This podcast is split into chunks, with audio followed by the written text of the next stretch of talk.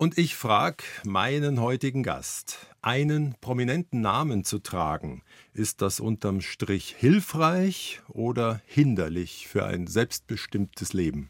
Ich würde sagen, weder hinderlich noch hilfreich, sondern es ist im Grunde genommen eine gewisse Herausforderung, der man sich stellt und wo man mit einer gewissen Souveränität dann mit diesem Namen leben kann und oft auch gut leben kann. Zu Gast bei Norbert Joa.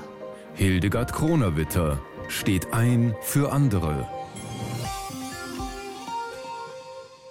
Als Witwe und Frau des ehemaligen Oberbürgermeisters von München, Georg Kronerwitter, mit einem ganz eigenen Leben. Sie waren lang ganz vorn beim Roten Kreuz, haben für Fraueninteressen sich stark gemacht. Bei den bayerischen Katholiken sprechen sie immer noch mit. Aber jetzt sagt doch der Volksmund, jeder ist sich selbst der Nächste. Warum denken Sie so viel an andere? Nein, ich denke nicht so viel an andere, sondern dass ich gerne etwas einbringe, wo ich gebraucht werde. Und wenn man mir signalisiert, da kann sie sich jetzt nützlich machen und ich selber auch das bejahe, dann ist es doch gut, wenn man wo mitarbeiten kann. Jetzt schaue ich aufs Geburtsjahr Ihres Mannes, mhm. 1928. Mhm. Für den Jahrgang finde ich es schon erstaunlich, dass Ihr Mann gesagt hat, mach du deins. Du bist nicht die Frau von und auch nicht die Frau, die mir den Rücken nur frei hält. Nun ja, ich habe ja geheiratet, als ich knapp 22 war. Also ich war eine junge Frau und ich hatte von meinem Lebensweg her eine Entwicklung, die mein Mann sehr gut äh, nachvollziehen kann. Er kam ja auch aus ländlichen Verhältnissen und hatte über einen zweiten Bildungsweg eine Entwicklung machen können. Und diese Entwicklung hatte mir sehr gegönnt und fand das auch richtig, dass ich die gemacht habe. Er war, glaube ich, 38 und Sie waren 20 beim Kennenlernen. Das ist schon ein Abstand, oder? Ja, das ist Abstand. Und eine Freundin hat, als es sich dann rausstellte, dass wir heiraten würden, gesagt, ja, du traust dir was. Und ich habe das damals nicht verstanden, was sie meint, aber es war nicht falsch, sich das getraut zu haben. Es sind auch zwei Kaliber aneinander geraten und haben zueinander gefunden. Jetzt weiß ich nur nicht, Sie sind ja gleich danach oder relativ bald nach dem Zusammentreffen in die SPD eingetreten. Wie formuliere ich es? Hatten Sie eine Wahl? Gibt es da einen Zusammenhang? Nein, da gibt es keinen Zusammenhang, sondern ich erzähle die Geschichte, dass mein Großvater, der da im ländlichen Bereich ein angesehener CSU-Mann war, wir also reden über Dorf. Freiung Grafenau. Genau, und der hat aber mit uns Enkelkindern durchaus auch politisch diskutiert. Und dann habe ich, glaube ich, ein paar Mal was dagegen gesagt, was er so meinte. Und dann sagte er, ja, du wirst ja äh, SPDlerin. Furchtbar. Nein, es war, was ich immer noch bei der SPD so bedeutsam finde, nämlich, dass sie für die sozial Schwächeren sich einsetzt. Ja, da hat sich ja vom Wesen her gedeckt mit dem politischen Credo ihres Mannes, der ja mal gesagt hat, die SPD hat nur eine Chance, wenn sie dem unteren Drittel der Gesellschaft das Signal gibt, ihre Interessen zu vertreten. Und ich glaube auch, dass diese Grundstimmung beeinflusst wurde von den Diskussionen in unserem ländlichen Wirtshaus, die ich da in den 50er Jahren zugehört habe. Das hat in Ihnen zum Teil auch Widerspruch erzeugt. Naja, ich erinnere mich sehr gut, dass äh, da zum Beispiel die Wiederbewaffnung von den Handwerkern, die im Steinbruch gearbeitet haben, heftig diskutiert wurde. Damals ist das schon eine emotionale Beschäftigung gewesen. Ja, Kunststück, der Krieg war nicht mal zehn Jahre ja, genau. her. Ich würde im Jetzt und heute gern mal in Ihre alte Heimat schauen mhm. und auf die Landtagswahl. Mhm. Vor Monaten, gar nicht lang her. Stimmkreis Regen, Freyung, Grafenau. Oh, Sie schauen schon entsagend. Ja. Ich habe mir die Zahlen geholt. CSU 33 Prozent. Freie Wähler 29, AfD 22. Jetzt kommen wir zur Ampel. Was meinen Sie? Rot und Gelb und Grün haben jeweils. Ich kann es nicht genau sagen, aber es ist irgendwie eine erschreckend niedrige Zahl. Vier Prozent jeweils. Haben Sie eine Erklärung? Die existieren da quasi gar nicht mehr. Ich habe keine Erklärung, aber Emotional hat bei dieser ländlichen Bevölkerung, die ja alle ihr Häusel haben und ihre Heizung haben, dieses sogenannte Heizungsgesetz unheimlich reingehauen. Also emotional auch reingehauen. Aber das erklärt nicht, warum die SPD so abgestraft wurde. Mhm. Dann die hohen Zahlen für Freie und für AfD hat etwas mit Protest zu tun. Ich kann es nicht anders deuten. Jetzt haben die Zeiten sich ja ziemlich zugespitzt, polarisiert. Ist gar nicht lang her. Da gab es den Satz vom Wir müssen uns die Demokratie zurückholen vom Herrn Aiwanger, obwohl sie ja keiner entführt hat. Und der Begriff Widerstand, ich habe den selten so häufig gehört wie in den letzten Monaten. Jetzt frage ich Sie als Vorsitzende der Weiße Rose Stiftung, ist schon recht inflationär gebraucht, oder? Der Begriff Widerstand aktuell. Er wird gebraucht in unserer heutigen Zeit für eine Gegenposition, die man äußern möchte. Aber für diese Gegenposition brauche ich keinen Mut, brauche ich kein Risiko einzugehen, sondern ich kann sie einfach in die Welt schleudern. Und das ist der große Unterschied, mit dem sich die Weiße Rose Stiftung äh, natürlich beschäftigt, nämlich die Erinnerung an die Widerstandsgruppe Weiße Rose.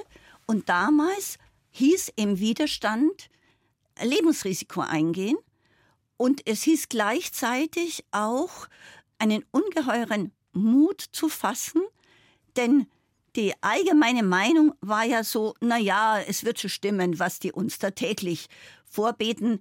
Das ist ja das, was wir mit Meinungsfreiheit eigentlich auch so hochhalten müssen. Ja, und dazu kommt ja auch gern dieser Satz momentan, das darf man ja alles nicht mehr sagen, da gibt es ja Sprech- und Denkverbote. Sehen Sie da welche? Ich sehe keine, sondern bei diesen Formulierungen kann ich nur sagen, das sind so Hilfskonstrukte, um sich wichtig zu machen. Es kann jeder bei uns sagen, was er meint. Natürlich geboten in dem rechtlichen Namen. Man kann keine Beleidigung beliebiger Art da durch die Gegend schleudern. Waren Sie eigentlich in den letzten Wochen auch auf der Straße gegen Rechtsaußen? Ich habe sozusagen mit demonstriert, habe aber mit einer ganz großen Freude, mit einer ganz großen politischen Freude wahrgenommen, dass Menschen sich bewegen lassen und eintreten, dass sie eine plurale Gesellschaft wollen und dass sie wollen, dass wir unterschiedliche Meinungen haben, dass wir wollen, dass wir in einem bunten Miteinander sind und das ist das begeistert mich schon sehr. Ich muss nur schmunzeln, weil ein Bekannter von mir von der FDP mitgelaufen ist und sah sich unvermutet hinter einem Wagen herlaufen, wo der Kapitalismus mitverurteilt wurde. er meinte, hey, wo bin ich denn hier reingeraten? Naja, Demokratie braucht Toleranz und braucht in dem Meinungsabgleich ganz unterschiedliche Positionen. Und wenn jemand heutzutage Kapitalismuskritik noch betreibt, dann, naja, dann muss er das erst einmal gut begründen, dass das stichhaltig ist. Ich rede mit einer promovierten Wirtschaftlerin. 1 zu 1, der Talk auf Bayern 2. Norbert Joa im Gespräch mit Hildegard Kronawitter, Vorsitzende der Weiße Rose Stiftung. Und das seit ja, bald 15 Jahren. Warum haben Sie denn ins Gedenken an diese jungen Hitlergegner so viel Zeit und Lebensenergie gesteckt? Ich fange mal so an. Ich bin 2009 angeworben worden und ich habe gedacht, na ja, das kannst du schon machen. Wissend, dass die Organisation personell nicht gut ausgestattet ist und dass man da eben nicht nur einen Vorsitz hat, sondern schon auch richtig arbeiten muss. Und ja, ich habe mich darauf eingelassen und ich wüsste gar nicht, warum ich das bereuen sollte. Ja, es ist eine sehr prominente Gruppe und je mehr man sich ja, da reinfindet, umso beklommener macht es auch, welchen Preis die bezahlt haben und wie früh die schon ihren moralischen Kompass entwickelt hatten. Dabei waren sie alle recht verschieden, wenn man sich die Figuren anschaut, also die Geschwister Scholl und die anderen. Was einte die denn? Es einte sie der Protest gegen diese Diktatur, die jede Meinungsfreiheit unterdrückt hat, und es einte sie die Empörung über nicht nur den Machtmissbrauch, den die Nazis da begingen, sondern auch die entsetzlichen Verbrechen. Die Gruppe wusste um die Verbrechen, die zum Beispiel an Juden begangen wurden. Sie wussten um die Verbrechen an der Ostfront und und natürlich auch die Verfolgung jedes nur leise geäußerten Widerstands und in dem drängenden Wollen, etwas tun zu müssen, damit das zu Ende kommt. Und Sie ahnten aber auch, welcher Preis unter Umständen zu zahlen ist. Jetzt gibt es natürlich immer wieder Stimmen. Die einen sagen, die Mehrheit natürlich, das war politisch sehr mutig. Dann taugt aber auch das Wort naiv auf.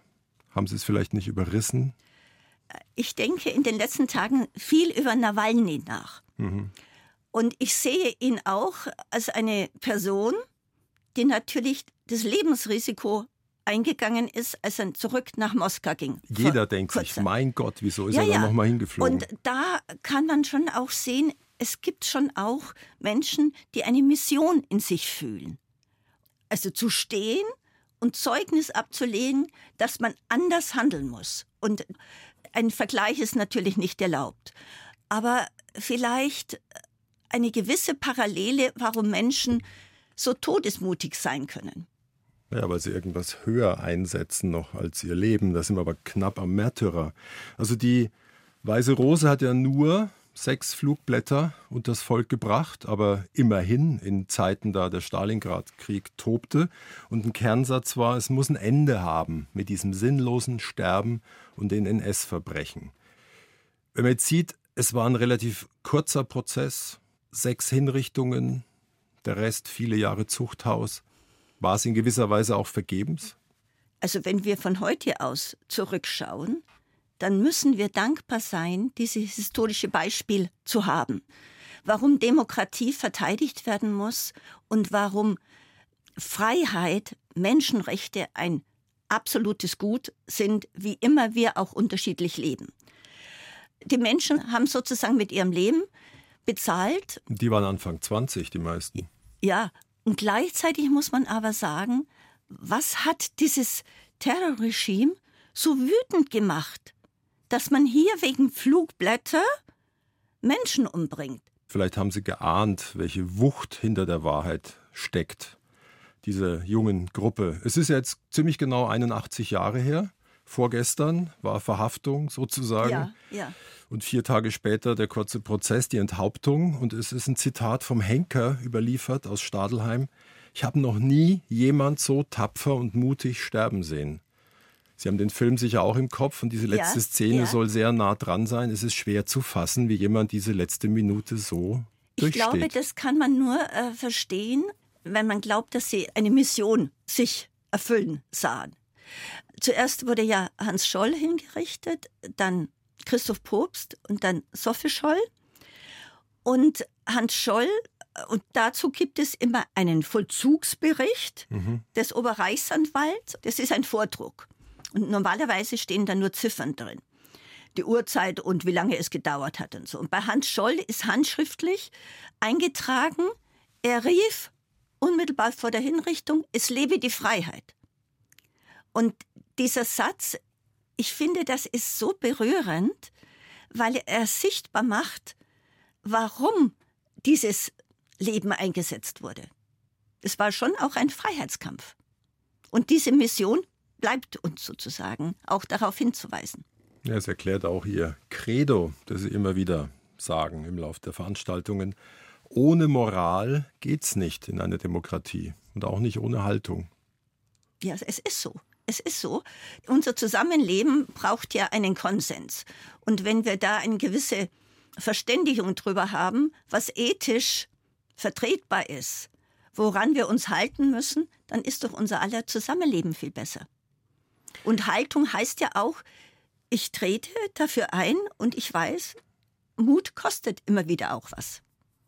Und es heißt, dass man mal laut wird, wenn man hört, ja, wie am Nebentisch gesprochen wird. Beliebt damit, wenn man mutig ist. Nee. Übermorgen in der LMU um 18 ja. Uhr ist wieder Konzert zum Gedenken mhm. in München. Eintritt frei und eine gespenstisch schöne Vorstellung. Sophie Scholl könnte vom Alter her noch dabei gewesen sein. 102 wäre sie ja, jetzt. Ja. Die Schwester von Sophie Scholl ist vor wenigen Jahren gestorben.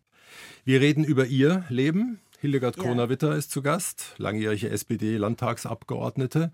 Vorsitzende der Weißen Rose und lange mit dem Alt-OB Georg Kronawitter verheiratet. Geboren allerdings im Bayerwald, Dezember 1946 in Sumpering bei Freyung. Und ich habe nachgeschaut, mittlerweile existiert der Ort nicht mehr. Also bitte lassen Sie mich noch einfügen, Gemeinde Saldenburg. Weil, weil, weil mittlerweile ist es so, dass in meinem Pass dann steht Ortsteil Sumpering. Saldenburg, Ortsteil Sumpering. Da möchte man schon genau sein. Aber ja. dieses Sumpering ist nicht mehr. Das ist für mich als Großstädter ein Ding. Hatte ich noch nie. Dass doch, ein Geburtsort doch, doch, nicht mehr existiert. Dann, äh, das ist, ich empfinde das nicht als Verlust. Die Gemeinde gibt es noch, den Ort gibt es noch, wo ich in die Schule gegangen bin, dann den Ort, wo ich aufgewachsen bin und ich kenne auch diesen Geburtsort noch, von dem wir 1953 dann weggezogen sind. Es waren ja nur elf Leute auf dem Höhepunkt. Und dieses Leben im Bayerwald Anfang der 50er gibt es auch nicht mehr. Jetzt weiß ich nicht, Gottlob oder schade. Nein, nein, es ist richtig, dieses Leben gibt es nicht mehr. Und ich denke oft darüber nach, dass es schon gut ist, dass in diesen bayerischen Randgebieten, da ist ja nicht nur der bayerische Wald, sondern es ist die Oberpfalz, es ist vielleicht auch Oberfranken, dass dort die wirtschaftliche Situation sich sehr verbessert hat und damit auch die Bildungssituation für die nächsten Generationen sich verbessert haben. Das muss man schon auch sehen. Und gleichwohl finde ich diese Herkunft für mich nach wie vor prägend und auch was meine Emotionen anbelangt, das ist immer noch schön, diese hügelige Landschaft zu sehen, dieses Grün und auch mit den Leuten zu reden. Ja, das ist schon alles gut. Grüner wird's nicht. Nur die Grünen kriegen kein Bein auf dem Boden. Jetzt weiß ich, Ihre Eltern waren Gastwirte, hatten eine kleine Nebenerwerbslandwirtschaft. Ja, man kann sagen, beides war sozusagen. Landwirtschaft und Gastwirtschaft, das trug sich beides zusammen ganz gut. Und die ältere Schwester war schon auf dem Internat. Sie hätten auch das Zeug gehabt fürs Gymnasium, aber. Naja, für zwei Kinder das zu bezahlen, es war ja, Internat hieß ja, dass man relativ für diese Zeit hohe Kosten hatte. Das war eben nicht drin. Aber im Nachhinein sehe ich das nicht als Nachteil, sondern ich konnte einen anderen Weg machen. Und dieser andere Weg war erfahrungsreich, war durchaus auch nicht mühsam oder was, sondern ich habe dann äh, nach Ende der Volksschule, hieß es damals noch, in München eine kaufmännische Lehre machen können. Da waren Sie 14.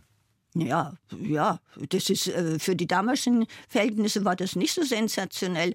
Bei eigenen Kindern hätte Denk ich gedacht, an meine 14 nee, äh, bei meinen eigenen hätte ich gedacht, das geht doch gar nicht, das ist doch zu jung. Aber ich war bei Verwandten, konnte mit bei Verwandten und habe dann deren Hilfestellung eigentlich so erleben können. Nein, nein, das war schon alles gut. Und ich bin auch dankbar für diese Möglichkeiten, die ich bekommen hatte.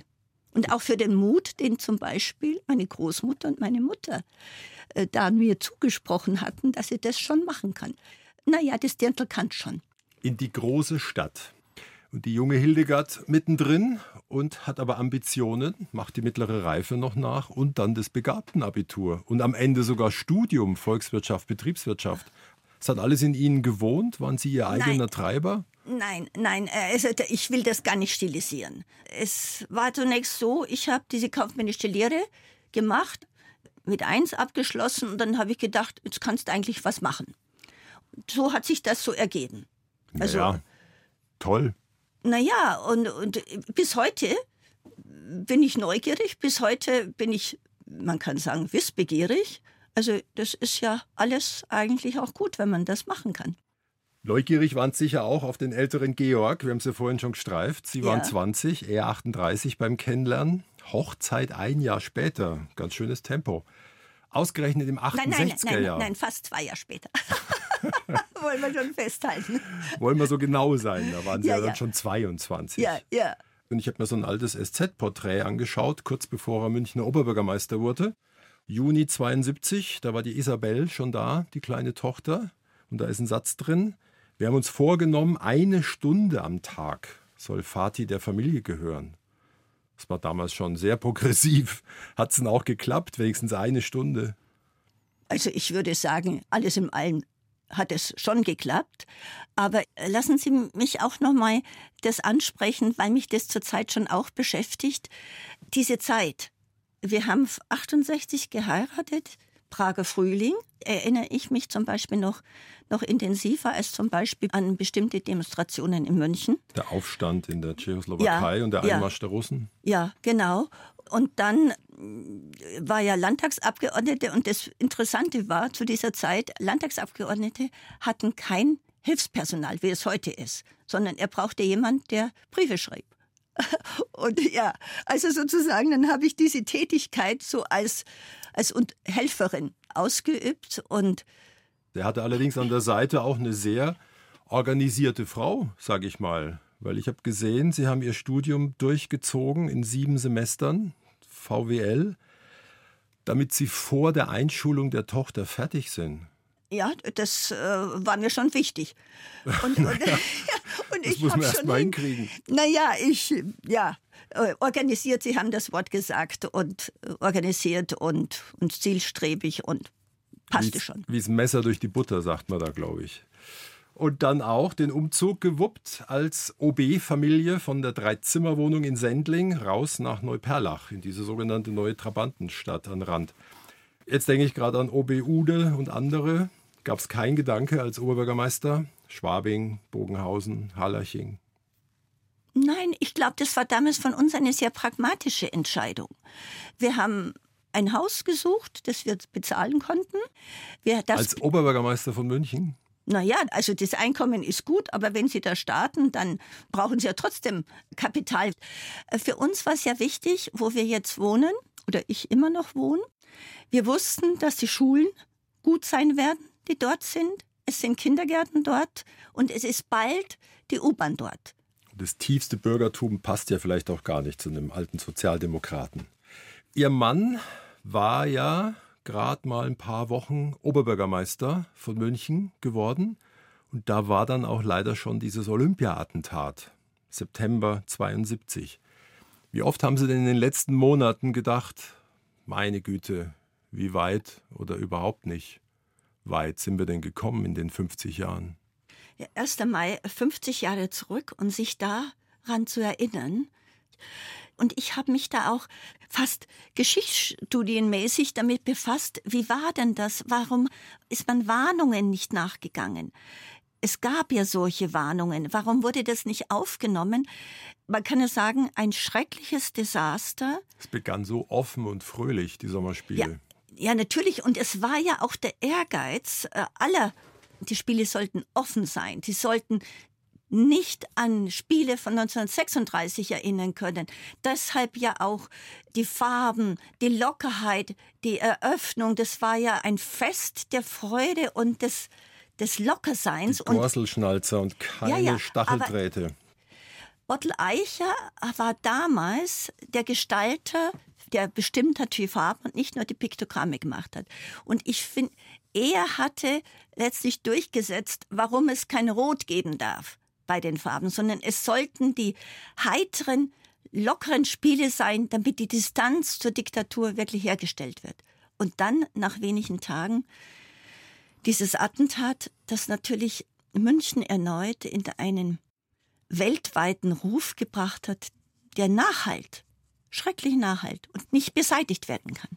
Und apropos Echo, weil ich es ja gerade gestreift habe, wenn man zurückschaut auf den 7. Oktober jetzt, den Überfall der Hamas, 52 Jahre später Israel-Palästina. Sie schauen mich auch sehr ratlos an.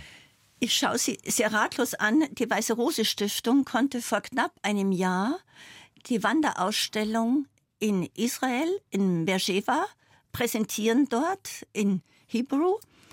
Es ist schrecklich und ich habe auch einem Herrn, mit dem er da gut zusammengearbeitet, geschrieben, wir verstehen nicht gleich am Anfang, warum hat der Mossad das nicht mitbekommen? Warum war überhaupt dieser Überfall möglich geworden, ohne vorher gespürt zu haben, dass es hier sich dramatischstes anbahnt? Und warum wird in 70 Jahren kein Weg gefunden zu einem Miteinander? Ich schwenke mal ins Private. Ja. Ich habe mir gegenüber die Frau Kronawitter. Das kam ja unweigerlich, wahrscheinlich oft der Nachsatz, ach, dann sind Sie die Frau von. Wie sind Sie damit umgegangen? Naja, ich kann doch jemanden nicht verwehren, wenn er meinen Mann kannte oder den Namen meines Mannes kannte und dann hört er meinen Namen und dann sagt er, aha, aha, das ist doch okay. Das kommt da nicht so unweigerlich in einem so ein bisschen Widerwille, ich habe auch noch ein Leben? Mich nein, auch noch? nein. Also wenn da jemand sagt, dann sind Sie die Frau vom Georg Kronawitter, dann sage ich, ja, das ist so, das ist in Ordnung. Hat es auch ein paar Türen aufgemacht? Das würde ich jetzt nicht sagen. Welche Türen soll es mir aufgemacht haben, speziell? Möglichkeiten, hab, Chancen, äh, Leute kennenzulernen. Ja, ja, das, das ist was anderes. Ich lerne sehr gerne Menschen kennen, weil ich das immer spannend finde, herauszufinden, wie sind die, was ist für die wichtig, wie ticken die? Und da konnte ich Menschen kennenlernen, so als Frau des Oberbürgermeisters, deren Begegnung ich sonst hätte nicht machen können. Ja, wen denn zum Beispiel?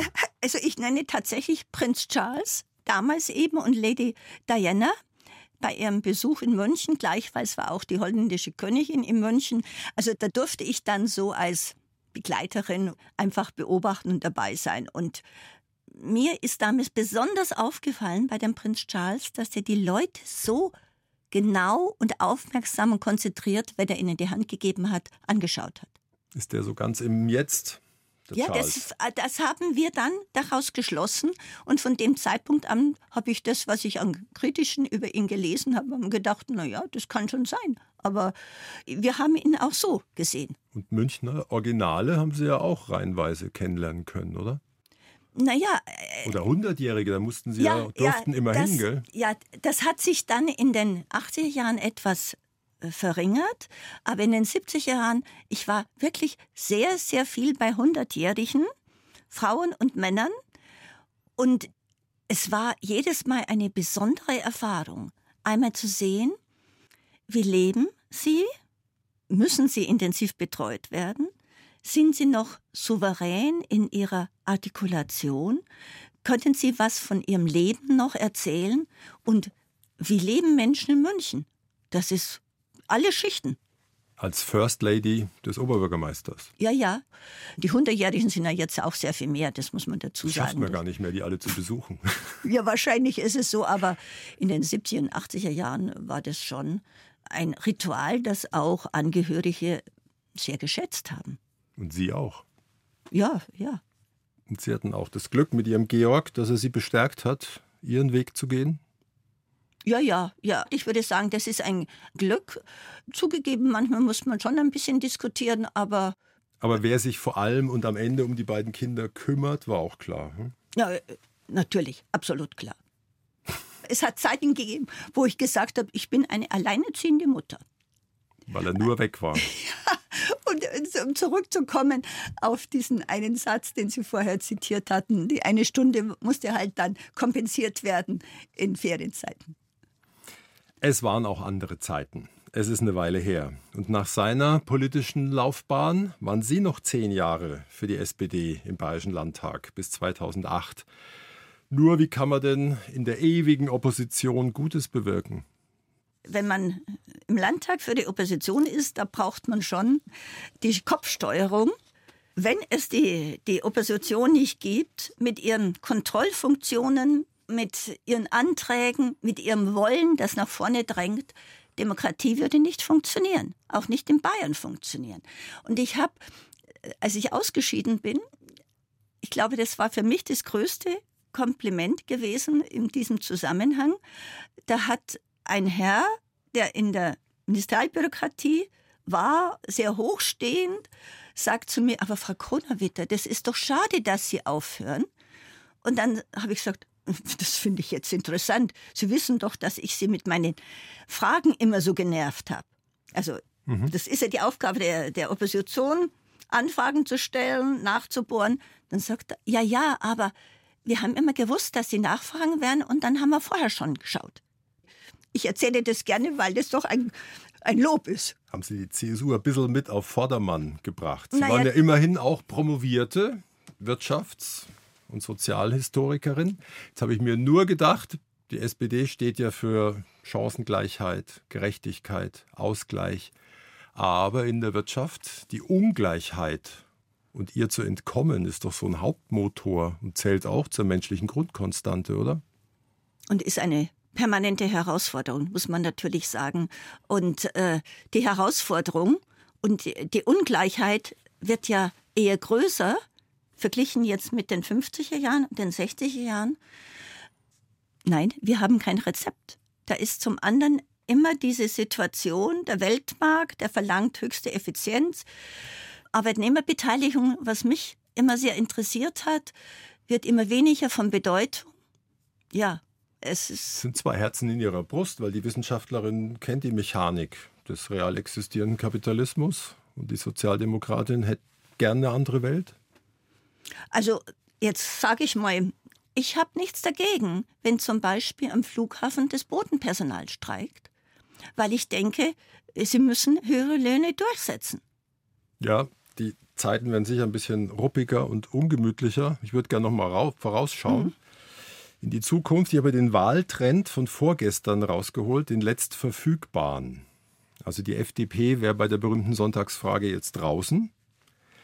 Rot-Grün gemeinsam bei 28 Prozent, die Union bei 31, die AfD bei 19 und die Sarah Wagenknecht bei 6,5. Und die Linke? Auch draußen. Die vier Gruppen haben wir jetzt noch. Rot-Grün, Union, AfD und die Frau Wagenknecht. Das wird ein Koalieren, ne? Naja, nun haben wir erst einmal eine Regierung, die ich für stabil halte. Ja, bis in eineinhalb ja. Jahren, die packen das. Na, jetzt haben wir erst einmal noch eineinhalb Jahren und dann haben wir einen okay. Wahlkampf und dann bin ich da eine Optimistin. Dann ist die SPD vielleicht schon auf 18 Prozent hochgegangen. Denken Sie an den letzten Wahlkampf. Da war die SPD lange unter 20 und plötzlich, und das ist letztlich auch Scholz zuzuschreiben, dass es dann die stärkere Partei geworden ist. Ich rede mit der roten Hildegard. So war ja. auch ein Spitzname. Eine Stunde, zwei Menschen im Gespräch auf Bayern 2. Norbert Joa trifft Hildegard Kronewitter. Ich kann mich selbst gut gebrauchen. Sie lachen so vergnügt. Das müssen Sie aber ein bisschen ausführen, Ihr Selbstzitat. Ich bin dankbar, dass ich nicht nur jetzt das Leben gehabt habe, das ich haben konnte, sondern dass es mir jetzt auch gut geht und mich selbst gebrauchen. Damit meine ich, ja, das, was mir eigen ist, einbringen, mich dabei nützlich machen, das verschafft mir schon auch ein gutes Lebensgefühl. Sie halten es auch gut mit sich selber aus. Ja, ja, schon. Es ist ja bald acht Jahre her. Da starb ihr Mann, der Georg Kronawitter, mhm. Alt-Oberbürgermeister von München. Er war 88. Davor waren noch ein paar harte Jahre mit Parkinson. Jetzt weiß ich, dass eine ihrer Devisen lautet: helfen und sich dabei selbst nicht vergessen. Das ist ganz schön schwierig in den letzten Monaten, wenn da ein Angehöriger liegt. Ja, mein Mann hat es auch uns als Familie in den letzten Wochen nicht schwer gemacht. Er hatte zum Schluss, was bei Parkinson oft passiert, eine Lungenentzündung bekommen. Und wegen der ist er auch ins Krankenhaus gekommen und kam dann nicht mehr raus. Und er wurde da behandelt, sollte künstlich beatmet werden. Und er hat dann entschieden, er will das nicht. Er will diese künstliche Beatmung nicht und auch mit dem Essen Nein, er hat diese Entscheidung auch den Ärzten signalisiert und der Chefarzt, der ihn behandelt hat, gesagt, Frau Kronawitter, es ist eindrucksvoll, wie jemand so viel Kraft hat, zum Schluss zu sagen, was will er und was will er nicht. Also so gesehen. Hat er Ihnen auch ganz schön was abgenommen? Ne? Ja, man könnte das pragmatisch so sagen. Aber er hat sich selber natürlich auch viel erspart dass er sich nicht erleben musste als hilfloser Mensch, der da jetzt an Schläuchen hängen muss. Und das hat mir wieder gezeigt, wie unglaublich stark er in seiner Persönlichkeit war. Und Sie waren sehr lange ein starkes Paar, also bald 50 Jahre zusammen. Ich habe keine Ahnung, wie weit man sich da aufs Alleinsein vorbereiten kann, wie ein das erwischt dann. Hm, das ist nicht schön. Alleinleben ist, ist nicht schön. Sag ich immer noch. Aber ich lebe so, wie ich jetzt lebe und bin dankbar, dass ich Aufgaben habe und bin dankbar, dass ich sehr viele soziale Kontakte habe und Begegnungen mit Menschen und habe natürlich auch die Familie, die mich schon auch immer wieder mal begeistert. Familie meine ich jetzt Kinder und dann auch die Enkelkinder. Ja, die sitzen nur leider in London, gell? In der heutigen Zeit ist die Welt relativ klein, sodass es nicht anders wäre, wenn, wenn die Enkelkinder in Hamburg wären. Mhm. Und die werden fünf und zwei, soweit ich weiß. Ja. Dann liest die Oma via Skype auch mal was vor, Modern Times. Ja, ja, also es ist ja so, dass die Kinder Deutsch sprechen sollen. Und die Omi ist ja auch gehalten, mit denen nur Deutsch zu sprechen, weil das der Vater unbedingt will. Ich finde, ich habe eine gute Beziehung, weil wir ja immer wieder auch Urlaubszeiten zusammen haben. Ja, und Sie haben ja auch nicht alle Zeit der Welt. Sie haben ja auch noch viel Interessen, sind neugierig, haben zu tun. Ja. Zig Mitgliedschaften, Ämter in der katholischen Kirche spielen mhm. Sie auch immer noch eine Rolle. Die hat jetzt Zeit ihres Lebens eine gewaltige Schrumpfung erlebt. Ist es weitgehend selbst verschuldet oder ist es vor allem der Zug der Zeit? Natürlich, ich bin sozusagen das katholische Mädchen vom Land, das da sozialisiert wurde mit den kirchlichen Gebräuchen, mit den kirchlichen Einflüssen. Welche Macht hatten die Rituale da noch? Ja, eine sehr bejahende Macht auch für mich äh, gehabt. Und ich glaube, mein Verständnis ist sehr stark noch geprägt von dem, was die Kirche damals auch für die sehr ländliche und eher ärmliche Gesellschaft im Bayerischen Wald geleistet hat. Und äh, heute ist diese Diversifizierung unserer Gesellschaft ist das eine und die großen Organisationen, das ist ja nicht nur die katholische Kirche, sondern die evangelische Kirche, auch die anderen Großorganisationen, verlieren ihre Bindungskraft. Seit vorletztem Jahr sind die Christen, und das auch nur per Taufschein sogar, in Deutschland in der Minderheit. Ja, das sind Zahlen, die wir noch nicht begriffen haben. Die Prägekraft wird schon noch anhalten. Ja, ja. Zuletzt ist ja der Spruch, wenn zwei oder drei in meinem Namen versammelt sind. Aber so weit nein, nein, sind wir nein, jetzt noch nicht. Ich würde gerne noch von Ihnen eine Einschätzung hören, weil ich ja weiß, Sie sind Wirtschaftsfachfrau und haben da auch Ihren Doktor drin gemacht und sind eben auch Christin mit Sinn für mhm. Schöpfung. Jetzt war die letzten Tage immer wieder das betrübte Gesicht von Robert Habeck aus 1, Prozent Wachstum wurden 0, ist denn kein Wirtschaftswachstum eine reine Hiobsbotschaft? Wenn man gleichzeitig immer hört, was diese Art zu wirtschaften mit dem Planeten macht? Ja, das ist eine sehr berechtigte Frage, denn in den 70er Jahren haben wir darüber diskutiert, warum die Grenzen des Wachstums auch in wirtschaftlicher Hinsicht durchaus vernünftig sein können. Unsere Wirtschaft und unser Staat ist so organisiert, dass wir Wirtschaftswachstum einbeziehen, damit die Steuereinnahmen funktionieren, damit die Beschäftigung trägt. Also unser Wirtschaftsmodell ist auf leichtes Wachstum angelegt. Ich würde aber jetzt auch nicht in Panik verfallen wollen, denn nach diesen Krisen, die wir hatten, wundert uns das, dass die deutsche Wirtschaft, die so extrem exportorientiert ist und zum Beispiel China-lastig ist, dass da Absätze weniger sind und dann die Rückwirkungen entsprechend gegeben sind? Ja gut, es wird ins europäische Ausland geguckt, wo es besser läuft. Aber Sie haben recht, es sind gewaltige Umwälzungen und die laufen ja in allen Lebensbereichen. Und wenn Sie in Ihr Leben schauen, 1946, der Start in Sumpering, was Sie erlebt haben an Umwälzungen, ist ja auch gewaltig, oder? Was hat sich da verändert in Ihrem Leben in Bayern? Aber gleichzeitig muss man doch sagen, es ist fantastisch, was sich alles verändert hat und welche Hilfsmöglichkeiten wir haben. Und manchmal denke ich im Haushalt, was ist das für ein Glück, dass ich einfach nur die Waschmaschine anstellen muss. Wenn ich mich an meine Großmutter erinnere, wie sie sich da in den frühen 50er Jahren geplagt hat mit Wäsche. Hm. Also Wegwerfwindeln. Ja, das ist das nächste Thema, wenn ich meine Enkel sehe. Mein Gott, ich habe sie noch nicht gehabt. Aber jetzt ist es üblich. Wollen wir nicht so uns auslassen über das Auskochen von gebrauchten Windeln. Ich habe auch gehört, Sie lesen gerade ein Buch von jemand, der hier mal zu Gast war, gar nicht so lange her, ein paar Monate, Ewald Frie. Ein Hof und elf Geschwister. Ja, das Buch hat mich sehr beschäftigt. Das muss ich sagen, weil äh, dieser Historiker, der ja auf anderen Bereichen sehr renommiert ist, beschreibt anhand der Biografie und seiner Geschwister, wie sich diese ländliche Welt, von der er kommt, im Münsterland geändert hat. Aber gleichzeitig wird sichtbar, welche Potenziale diese Baronkinder mitgenommen haben. Und das hat mir schon gefallen. Ja, und früher war nicht alles besser. Und toll, was für einen Weg die Hildegard aus Sumpering genommen hat, oder? Ich bin mit meinem Lebensweg schon sehr zufrieden. Und andersrum muss ich sagen, ich bin sehr dankbar für die Möglichkeiten, die ich bekommen habe und bin auch jetzt dankbar, dass ich viel arbeiten kann, dass ich gesund bin. Also mit meinem Alter gibt es doch nichts Besseres. Ich bedanke mich für die Stunde und fürs Kommen. Danke, Hildegard Kronawitter. Ja, ich bedanke mich sehr, dass Sie das, was ich zu erzählen habe, interessant finden.